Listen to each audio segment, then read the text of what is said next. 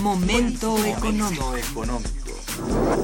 Radio UNAM y el Instituto de Investigaciones Económicas presenta Momento económico. Un espacio para charlar sobre temas económicos que le interesan a usted. Acompáñenos.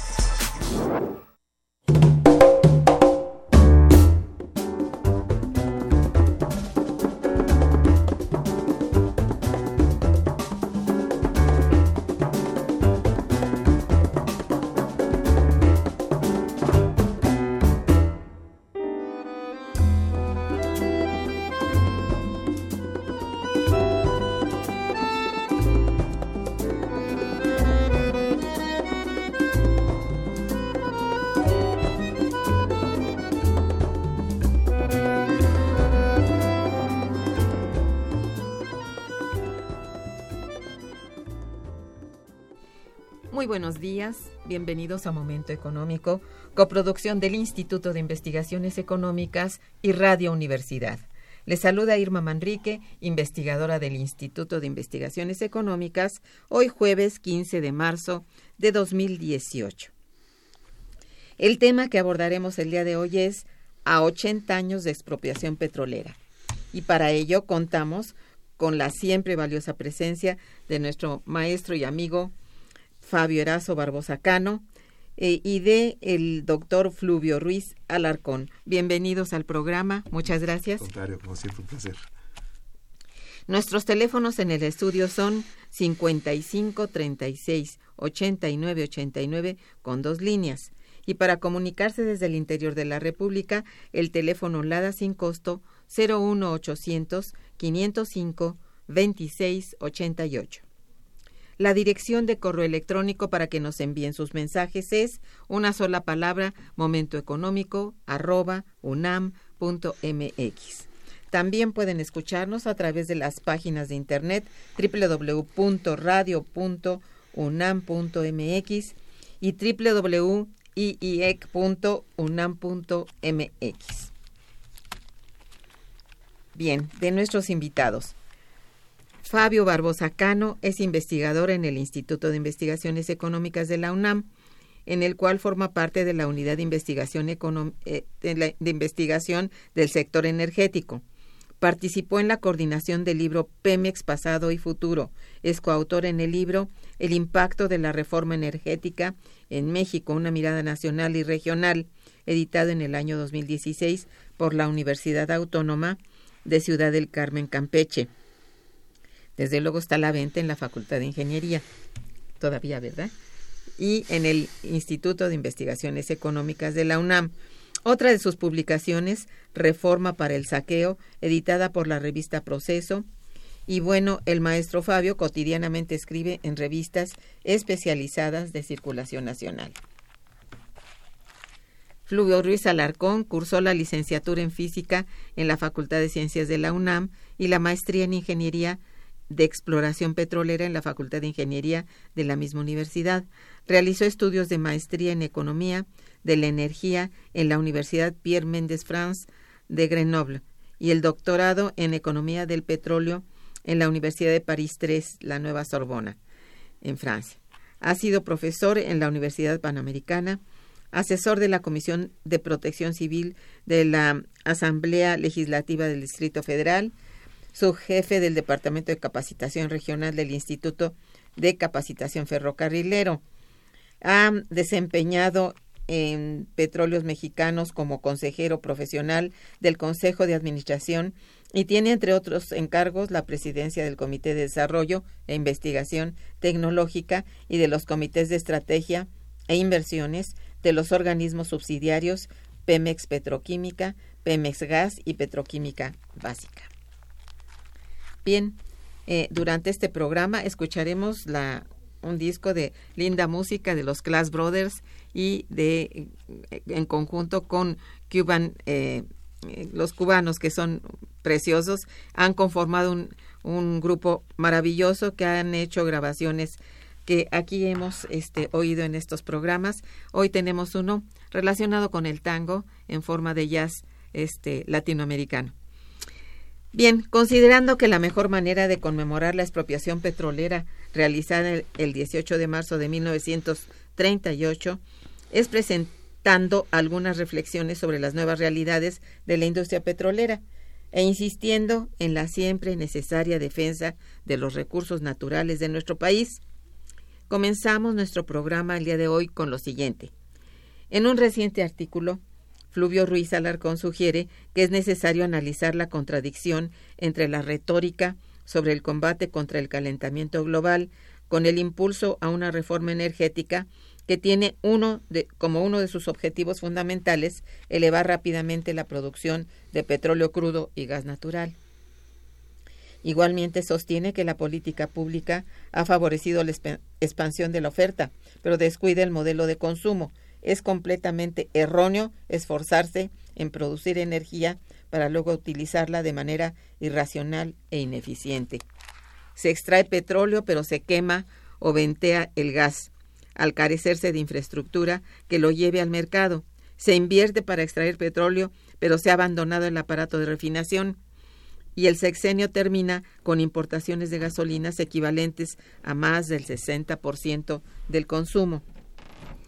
Dicho lo anterior, comienzo por preguntar a nuestros expertos invitados mm, eh, cómo avanzar a un consumo racional y eficiente en la nueva situación de importadores netos de hidrocarburos?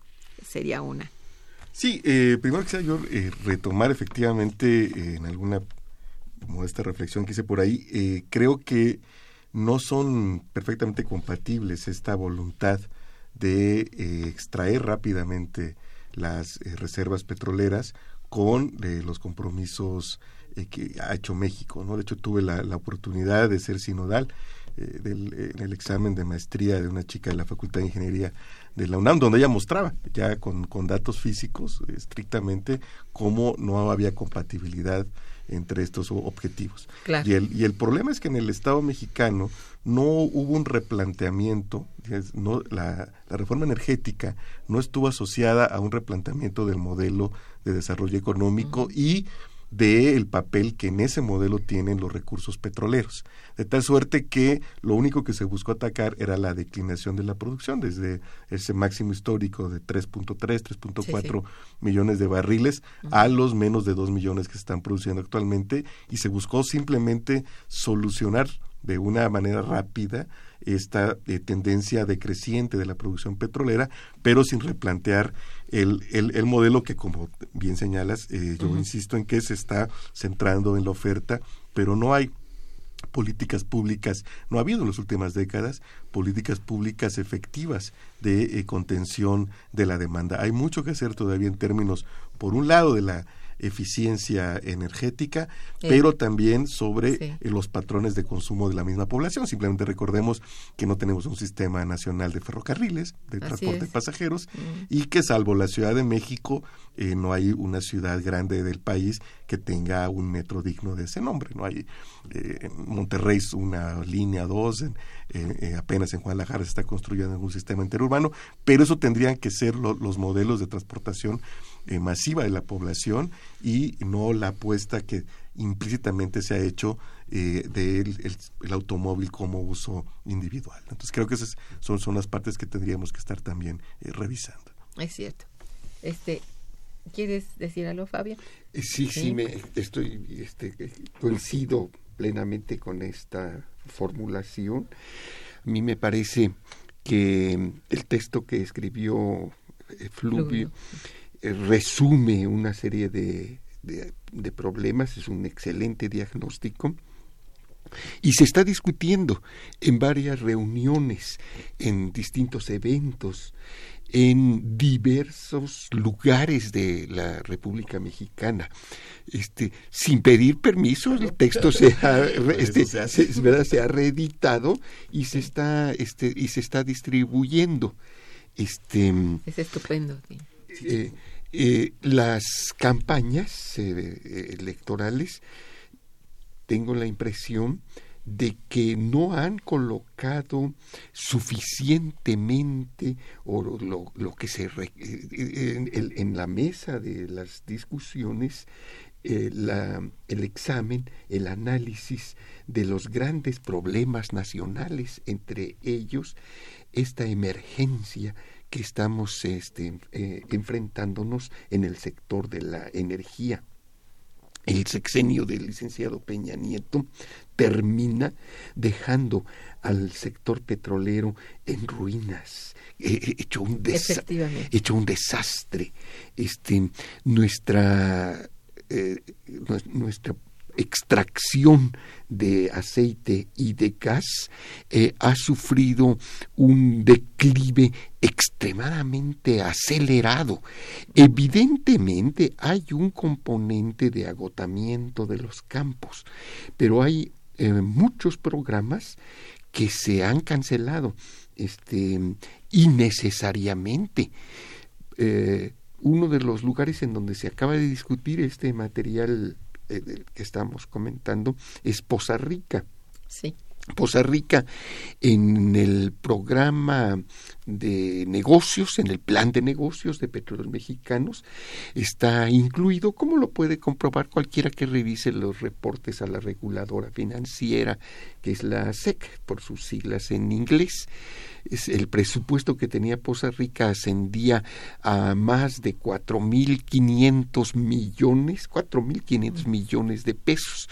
Apenas eh, eh, entró el licenciado Peña Nieto, lo cortó eh, en un 80% este no no no no no no, este no si se hubiera mantenido un programa si se hubiera desarrollado un programa de mantenimiento a las refinerías. Ya no nos pongamos muy exigentes planteando de que se hubiera ampliado el sistema de, de, refinación. Simplemente con mantenimiento a la refinería, a la refinería Madero que se encuentra este, muy cercana en Tampico. Eh, se hubiera podido agregar valor a este, eh, a este aceite, se hubiera podido mantener esta actividad, este, pero eso no ocurrió. Este, al contrario, eh, la refinería de Madero, como otras importantes, está cerrada. Este, y eso nos está llevando a importaciones eh, de más del 50, quizá más 70. En un momento hubo un pico de 70%. 70% de las gasolinas. Y en gas natural nuestra dependencia es verdaderamente insostenible. Estamos importando aproximadamente, el 80% del gas que se consume. Si consideramos que una buena parte de ese gas que se está importando es para calentar agua, es que es terrible. Para calentar agua. Que este, despilfarro. Entonces se trata de un despilfarro y de, de, tal manera que, como aquí se ha señalado, el, el, progreso del país este, lo tenemos que medir, el avance, eh, las mejorías lo tenemos que medir en la medida en que avancemos a un uso eficiente y racional, de nuestra dotación geológica y en la medida de que iniciemos eh, una serie de políticas que nos lleven a disminuir nuestro consumo eh, de hidrocarburos. Ciertamente. Bien, miren, ha llegado una, un comentario, una pregunta de un radio escucha, de un, sí, Rosario Velázquez Meléndez dice, ¿Cómo se maneja la compensación económica en la expropiación petrolera? Bueno, fue un proceso de varios años. y recordemos que eh, una vez que el general Cárdenas hizo su histórico discurso la, la, noche, porque quizás a muchos sorprenda saber que fue a las 10 de la noche de un viernes, el 18 de marzo del 38, eh, hubo un boicot por parte de la corona británica, hay que también recordar esto, y eh, México tuvo que colocar su, su crudo eh, en buena medida en Sudamérica.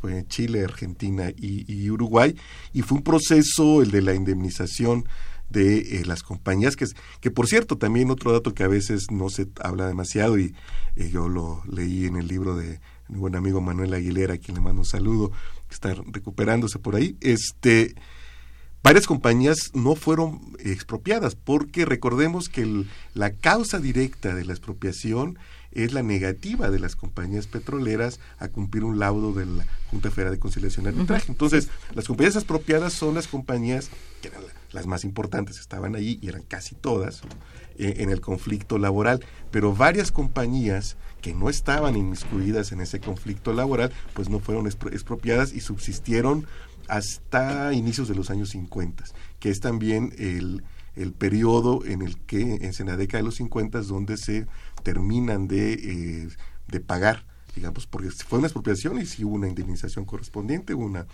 una evaluación, y es en la década de los 50 cuando el, el Estado mexicano resarce, eh, digamos, su deuda con las empresas que fueron expropiadas. Efectivamente. Bien, pues vamos a hacer una breve pausa musical y regresaremos. Quédense con nosotros. Está escuchando Momento Económico.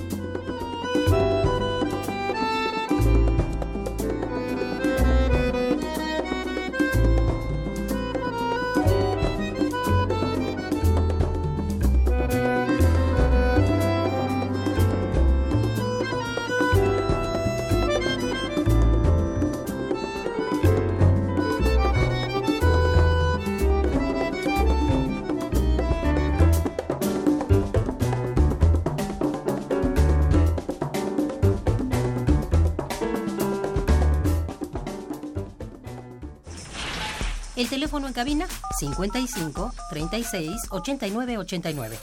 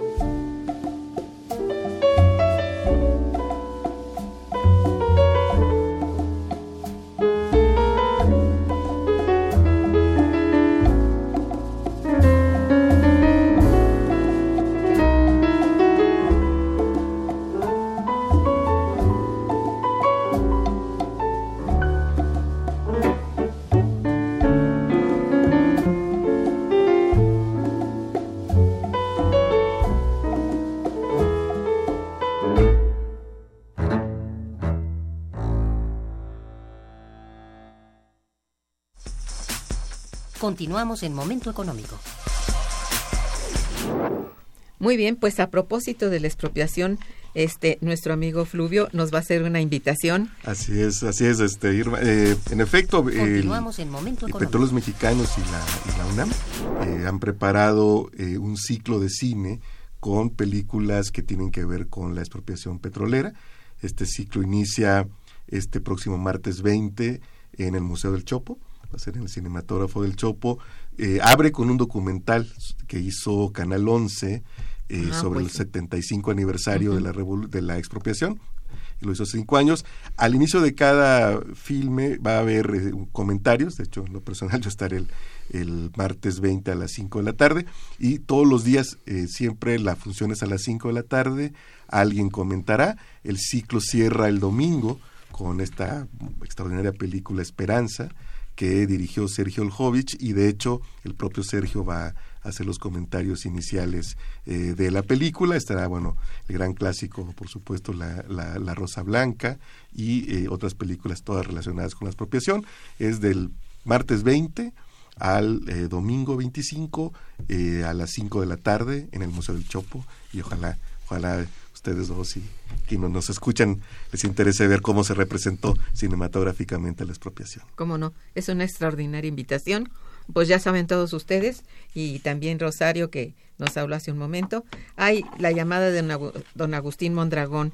Dice, felicito al programa por los temas que siempre aborda y a los invitados. Dice, desde que entró el neoliberalismo con De la Madrid, desgraciadamente los gobernantes, la religión y los medios de comunicación comerciales le han dado impulso a la explotación, enriquecimiento de gobernantes y al robo de recursos naturales y del patrimonio de la nación. Y con Peña Nieto llegamos al colmo de no juzgar a esos gobernantes por estos delitos contra la nación y sociedad.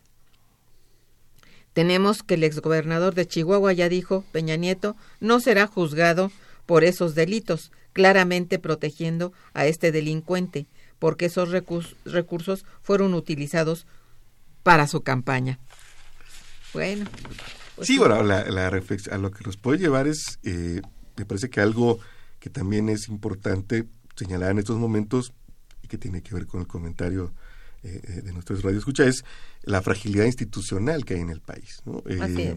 Y esta fragilidad institucional se vuelve relevante cuando vemos que hay una aceleración del ritmo de las licitaciones. ¿no? Este, y además se anuncia como tal que eh, yo suelo decir que es como si Santa Claus a las 5 de la mañana del día 25, ¿no? ya enviando los regalos a ver a quién. Y eh, hay, hay, un proceso de apertura muy acelerado y las instituciones, en particular la Comisión Nacional de Hidrocarburos, eh, aún no está lista para eh, hacerse cargo de varias de las responsabilidades. La reforma le dio una gran cantidad de responsabilidades a este ente regulador y eh, se ha centrado más en el proceso de las licitaciones, cuando, por ejemplo, aún no hay un reglamento acabado de unitización de yacimientos y ya tenemos uno que, tendrá que unitizarse entre Sierra Oil y Pemex, ¿no? Este no hay todavía reglas de cómo vamos a cómo se va a transportar eventualmente el crudo que tenga, pero alguien que tenga que pasar por otros bloques para poder ser comercializados. En fin, la CNH definitivamente no está lista para enfrentar eventuales conflictos en comunidades que se opongan a proyectos y es parte de su responsabilidad. Entonces, me parece que eh, en, en, vez de esta actitud de Santa Claus a las 5 de la mañana del día 25, habría que eh, darse un respiro, esto eh, me parece de, lo más natural, para que la propia institución madure, se consolide y se prepare para ejercer o para eh, llevar a cabo esas otras facultades que la ley le confiere. Claro que sí. regular esto con Toda, sí. porque a veces parecen más este, promotores de la inversión que reguladores de la misma. Así es, y ya está, tienen en la mano el sí de la licitación, ¿verdad? Así es. Oh, bueno. Entonces, es necesario, sí, perdón. Ah, dime. Sí, quiero agregar algunos aspectos sobre mm, este problema de la precipitación con la que se están este, realizando las licitaciones y las consecuencias que ello está eh, acarreando. Eh, en algunos eh, campos están operando empresas este, privadas y petróleos mexicanos entonces aquí se está presentando una situación exactamente contraria a la de los años de la expropiación, volviendo a la primera pregunta, evocando que estamos conmemorando los 80 años de este acontecimiento. Cuando la expropiación, eh, un mismo campo podía estar siendo explotado por distintas empresas. Volviendo al caso de Poza Rica, estaba el Águila, estaba una que es inglesa, estaba una norteamericana, la, es, la, de, la, Stanford en Papantla, y estaba el propio Petróleos Mexicano con, con, otro nombre, con la, Petromex, en un campo que se llama exactamente igual, Petromex, pero eran campos, eh, era el mismo, ya, el, el, el mismo campo. Eh, había tres sindicatos este, y tres empresas. Era necesario un proceso de refundir en una sola que fue Petróleos Mexicanos. Hoy tenemos un mismo campo explotado por, em, por este eh, eh, no, el- es, es el, Ah, es el el- mismo campo. el- un, un mismo campo y es, en donde hay distintos pozos, pero la batería de separación es única y entonces no se tiene que distinguir de quién es el hidrocarburo que está saliendo. Eso ocurre, por ejemplo, en Burgos con algunos bloques. Eso ocurre con en algunos campos de CIEPS, este, eh, y no eh, y, y la industria petrolera no tiene medidores pozo por pozo. Este, de tal manera que cómo se contabiliza de quién es quién. Este, en- en- en- en- al, al enfrentar este problema, debió haberse contado con medidores. es- es- no sé si me explico. No sé Claro si- que sí. Ah, muy bien. Bueno, pues este es, esta es la situación. ¿Cómo se está resolviendo el asunto? Es una pena, es una vergüenza decirlo, pero en algunos casos en Burgos eh, se prorratea y se castiga a petróleos mexicanos, de tal manera que se atribuye... y lo mismo en, en, en al- en- en algunos casos de, de, lo- de los, de los CIEPS. Este, O sea, que sí son los contratos integrales de exploración-producción ex- para quienes nos eh, escuchan. exa- Exactamente. Derivados de la reforma de 2008. de 2008.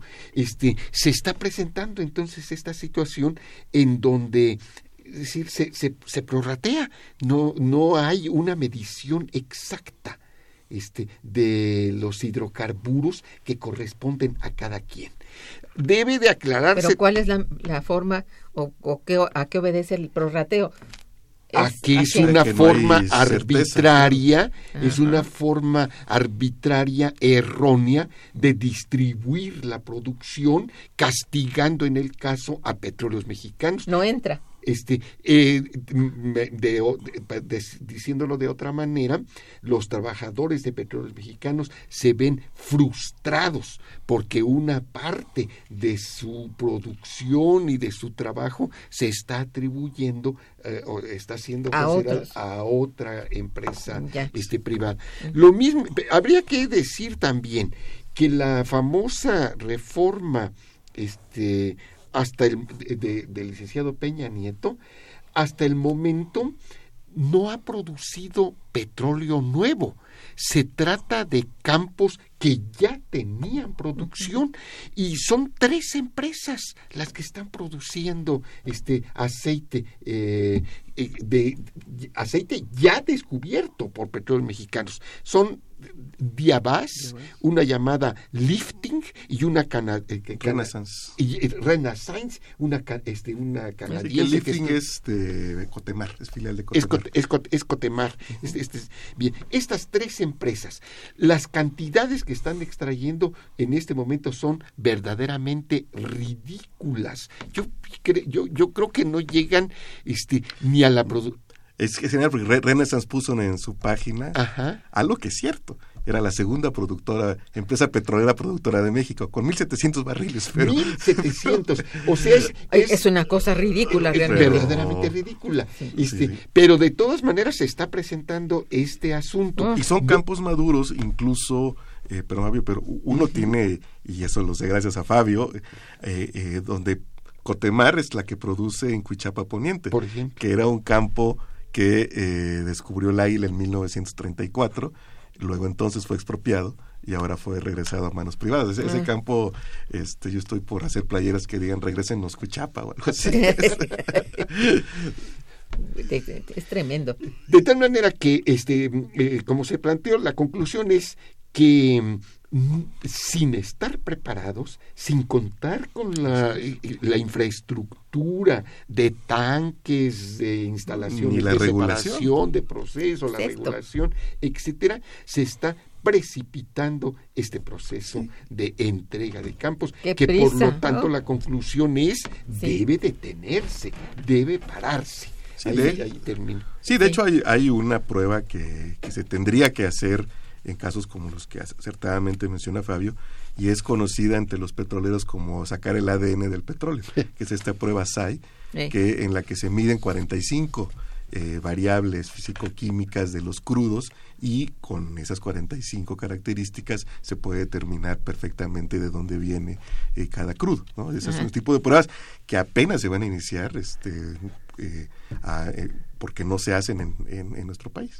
Y eso se tendría que ser moneda corriente cuando has abierto ya la industria. Bien, hacemos una pequeña pausa y regresamos. Está escuchando Momento Económico por Radio UNAM.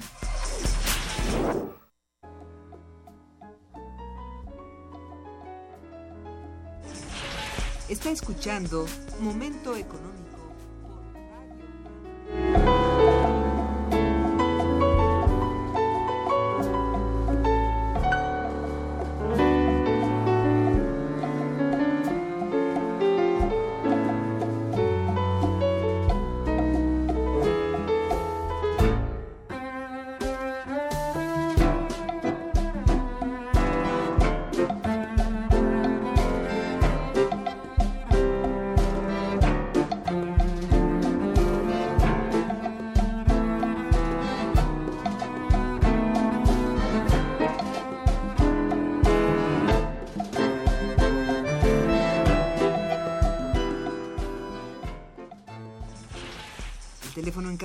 es el 55 36 89 89.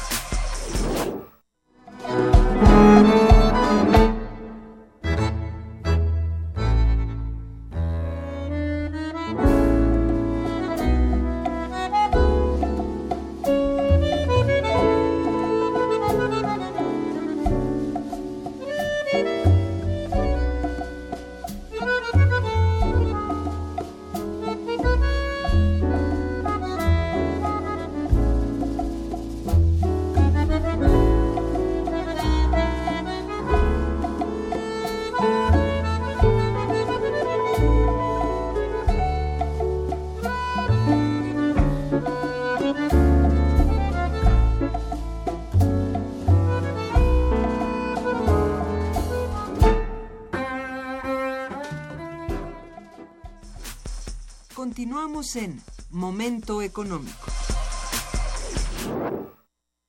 Ya tenemos suficientes aquí llamadas y habrá más, yo creo. Nos habla justamente nuestra amiga Mayra Escalona. Saludos, Mayra. Eh, sí, dice, ¿cómo es posible que en el actual entorno internacional tengan tanto poder compañías petroleras transnacionales como Shell en nuestro país? Bueno, esto eh, eh, es altamente simbólico, además, por lo que pues comentaba Fabio hace rato. Mm. el Águila era filial de, de, Shell al momento de la, de la expropiación. Y eh, en la última ronda se llevó nueve, nueve bloques. O sea, eh, básicamente es el desmontaje de la expropiación petrolera, es el regreso de Shell, porque además se llevó nueve bloques del lado mexicano que tienen una correlación con eh, campos que han descubierto del lado de Estados Unidos este el campo ballena, Joel, y por eso apostaron tan, tan, tan fuerte de, de, este lado. Entonces, creo que ahí esa es otra de las cuestiones, por ejemplo, que se tendría que ir previendo, es que si ya hay un potencial muy claro del lado de Estados Unidos, incluso la prensa reseñó como Shell, y bueno, eso se vale, su estrategia, eh, no difundió los resultados del lado de Estados Unidos, de manera que no hubiera tanto interés del lado mexicano. Y o sea, ya pensaba. Claro, apostaron con todo el lado mexicano. Pero esto quiere decir que muy probablemente en esa zona vayamos a tener el primer yacimiento transfronterizo.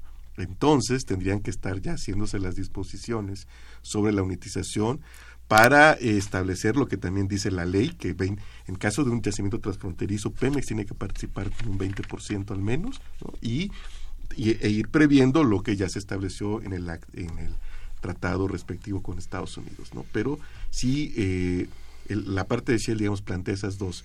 Hacia futuro, todo lo, lo, que se tiene que preparar institucionalmente en nuestro país y simbólicamente, pues es el regreso de Shell. No fueron seis meses, fueron 80 años, pero regresaron. No recuerda que decían las petroleras que en seis meses iban a estar de regreso porque los mexicanos éramos incapaces de manejar la industria petrolera. este Y bueno, no fueron seis meses, fueron 80 años, pero Shell está de regreso. Fabio. Quiero también un pequeño agregado. Este, eh, Shell había descubierto del otro lado de la frontera, del paralelo 26 grados norte, del, del, otro lado de la frontera eh, México-Estados Unidos, una extensión del campo Silver Tip. Silver. Del otro lado de la frontera tenemos eh, tres campos, tres campos, este, que son Grit White, Silver Tip y Tobago, son tres. Esos tres campos en su pico llegaron a producir 100.000 barriles. Eh, Silver Tip este, eh, es un, eh, ahora se ha extendido. ¿Qué podemos esperar? además, quiero decirle a, a, a, Mayra. a, Mayra, a la ingeniera Mayra, ingeniera geofísica titulada, que tiene que acelerar la redacción de su tesis sobre aguas profundas, que ya le tenemos lista la información este, sobre eh, eh, cómo, cómo se está evaluando Silver Tip del lado estadounidense. No, no esperamos un campo gigante allí. Este, eh, gigante es este, el total del complejo el total del complejo, estos, estos tres grandes, que ya inició este, declinación, este, de tal manera de que, pues eh, desde la academia normalmente no nos vamos reproduciendo la propaganda, este, sino que nos vamos más eh, con la información estadística oficial, bien asentada, etcétera, y por analogía esperamos del lado mexicano lo mismo que del lado de los Estados Unidos como, como, como, como producción probable. Bien, Rebeca Aldama felicita a los invitados, por supuesto. Dice, es necesario hacer innovaciones energéticas, planificar, reactivar, aprovechar bien los recursos económicos y no estar favoreciendo tanto a las campañas. Reactivar al sector energético urge, dice. Sin duda. creo que sí, tiene razón. Jorge Rodríguez también felicita a los invitados y al programa. Dice, eh, es muy bueno el programa. Bueno, gracias. La enfermedad que padece México como país se llama administración pública fraudulenta, inequitativa en todas las áreas, administración de tierras, de agua, de dinero público, del petróleo, de mares, de bosques, minería y justicia.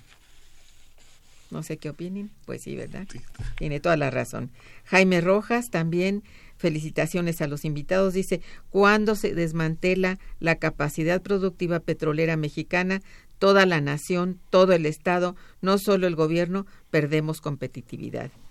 ¿Qué proponen los invitados para revertir esta moda priista? Creo que tiene que haber una, eh, un cambio en, en la jerarquía de las prioridades de inversión.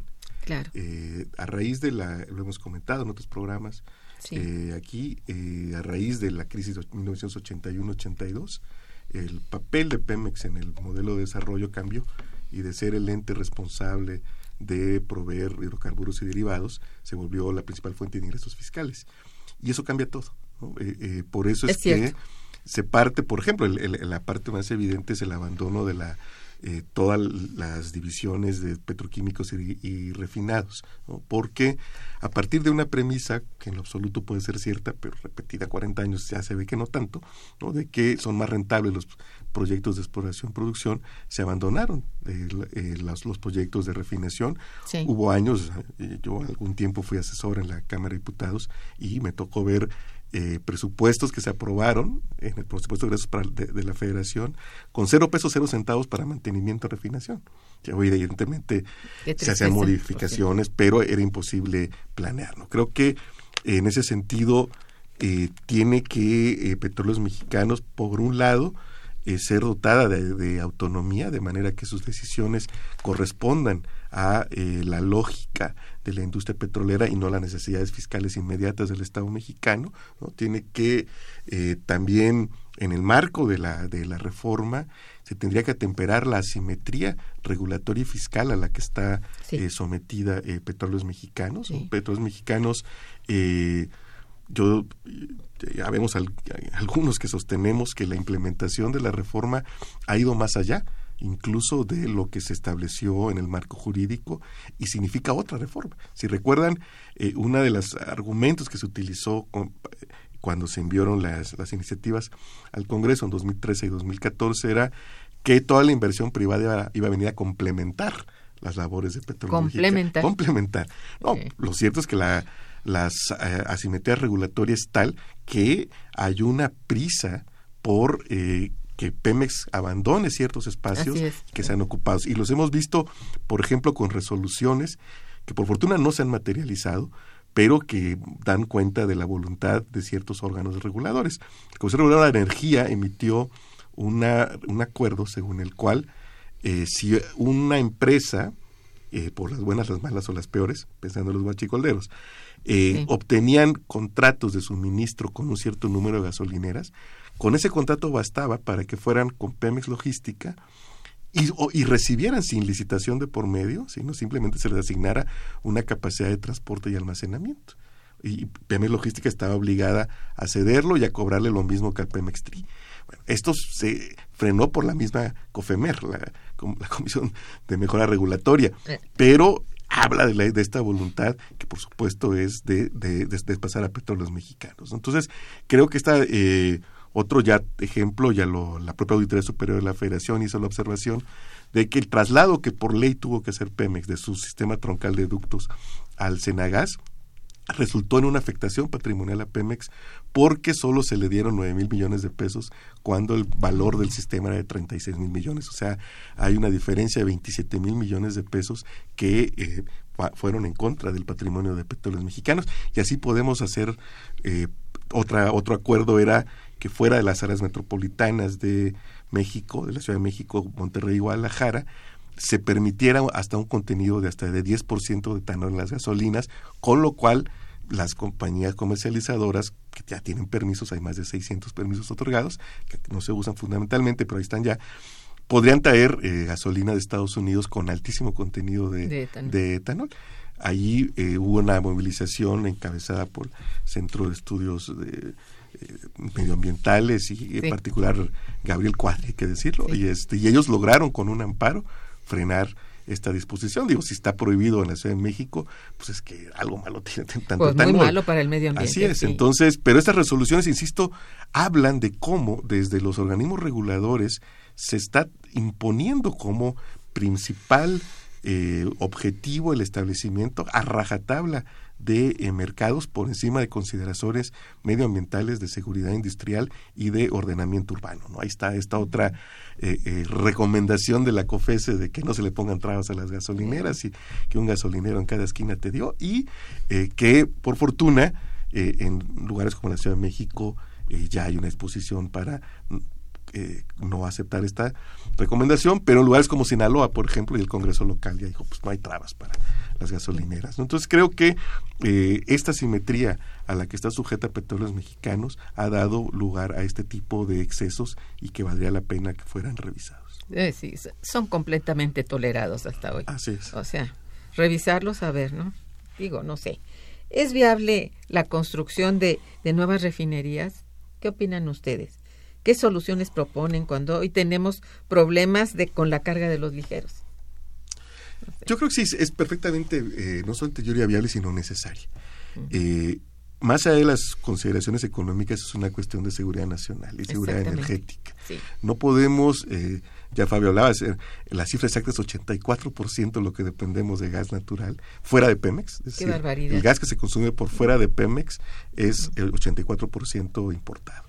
Entonces, tenemos una gran dependencia en petroquímicos y una gran dependencia en refinados. hemos llegado en momentos como cuando eh, eh, han parado las, nuestras refinerías eh, a importar 70%. O sea, no, no podemos estar en una situación pues de fragilidad y por razones de seguridad energética y hasta nacional es que es necesario incrementar. Quizás no sea necesario llegar a producir el 100% del, del consumo, porque también hay que apostarle una reducción paulatina de la demanda vía eh, este motores más eficientes, vía, Eso es. ¿no? Este, que por cierto hay un candidato ahí que dice que ya va a haber eh, este coches eléctricos y, para qué hacemos refinerías, eso es absurdo. Sí, Las bueno. refinerías hacen para empezar muchas más cosas que gasolinas, este, hay eh, este, una gran variedad de, de- de- de productos y sobre todo que eh, el- para que todos los vehículos sean eléctricos va a pasar décadas porque, porque tienes que resolver además el problema de la generación eléctrica. O sea, Así es. o sea, no es magia. Este, no conviertes los autos eléctricos y de dónde genera la electricidad. Sí, claro. Y, y Ahí hay un, un- Claro, y hay una uso. parte, claro, y hay una parte además del costo. O sea, Sí. te va a multiplicar por cuatro conectar tu coche en casa. ¿no? Entonces, sí son viables. Todavía muchos años el, transporte se va a mantener. E insisto, muchos más productos que salen de, de las refinerías. Ahora, lo que se tiene que hacer es que el precio de la gasolina refleje su costo de producción. Entonces, sí, la- digamos, hay dos componentes. Una es la parte que tiene que ver con los costos de producción, dos componentes del precio final al consumidor y otro que tiene que ver con la fiscalidad. Entonces, me parece de entrada, porque si no, sí sería imposible pensar que petróleos mexicanos, que nadie más creo yo que invierta en esto, en, en refinerías grandes, pudiera absorber todos los costos si no hay una recuperación eh, de- Claro. de, de los mismos en un espacio razonable. Y después, como nación, tenemos que discutir cuál es el nivel de fiscalidad óptima, ¿no? de, Claro. de que es la segunda componente. Claro.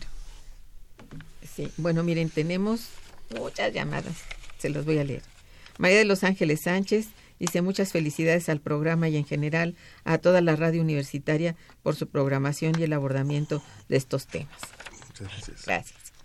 Eh, Sara García, bueno. Sara García, sí, homónima, sí. ¿Pueden repetir, por favor, el nombre de las tres compañías petroleras a las que se refirieron? Eh.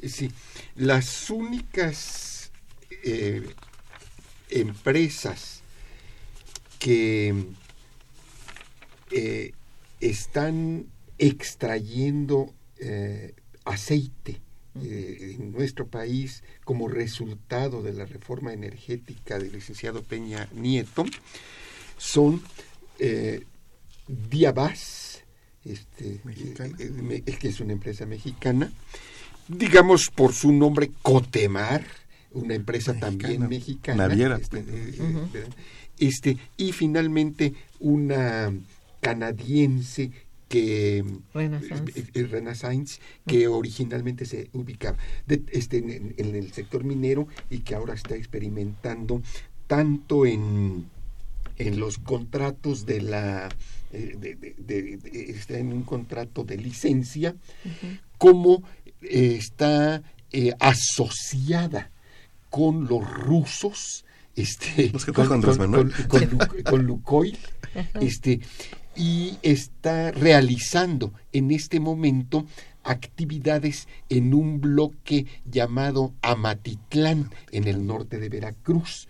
Eh, Lorena Sainz también, eh, estoy am- ampliando un poquito más para aprovechar, este, eh, Lorena Sainz también ha anunciado eh, su intención de adquirir una compañía que opera en Poza Rica muy antigua llamada La Latina.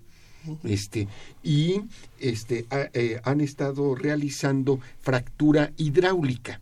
Una, que quiero decir que es una fractura hidráulica muy chafa.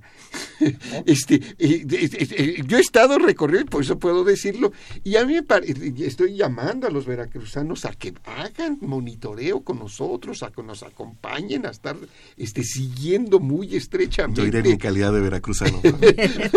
estas, estas actividades. Este, por ejemplo, dicen que han utilizado este, agua en unas cantidades ridículas. Este, el, el- el fracking implica la inyección agua, de, sí. sí, claro que sí, se mide de, de otros indicadores, de otros parámetros. de, de- sí. En la Facultad de Ingeniería estudiamos estos. A ver, ¿qué, qué consumo de agua tienen?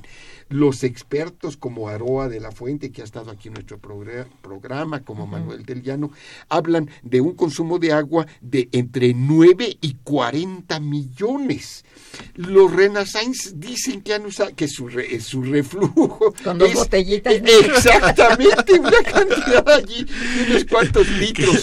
y una parte es para el whisky, otra parte es para el... este, y lo mismo sus costos, que es otro elemento. El costo de, del fracking en México ha sido de 50 millones para 50 millones de pesos para Halliburton o para Slumberger.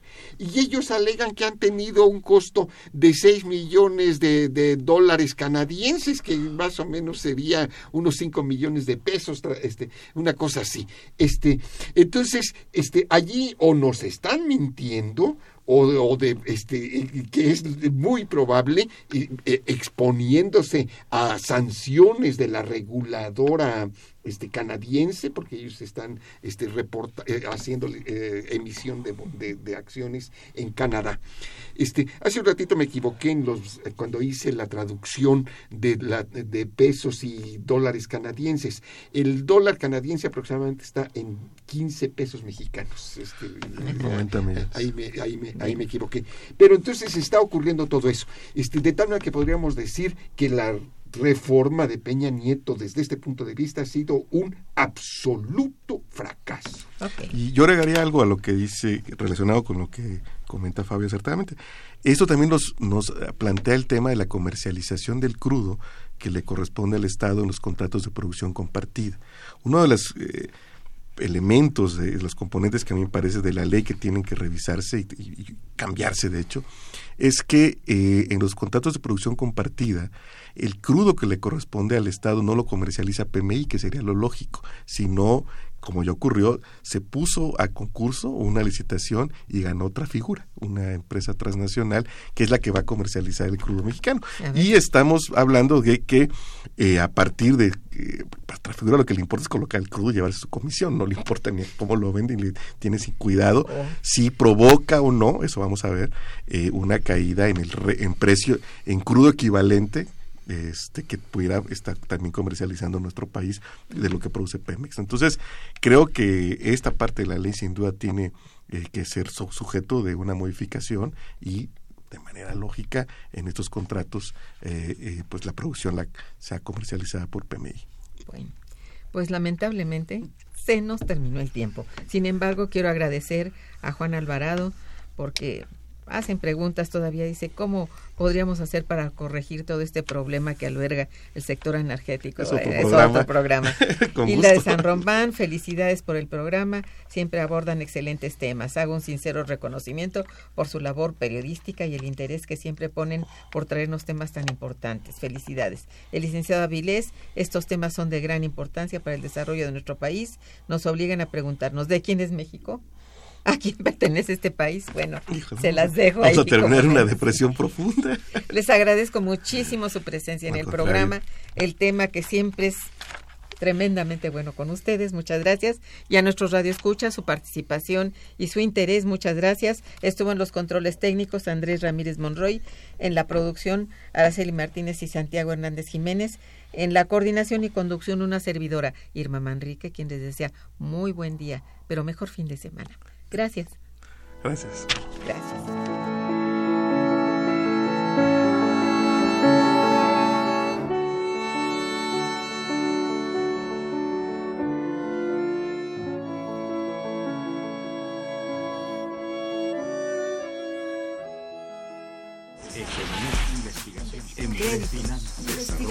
Momento económico.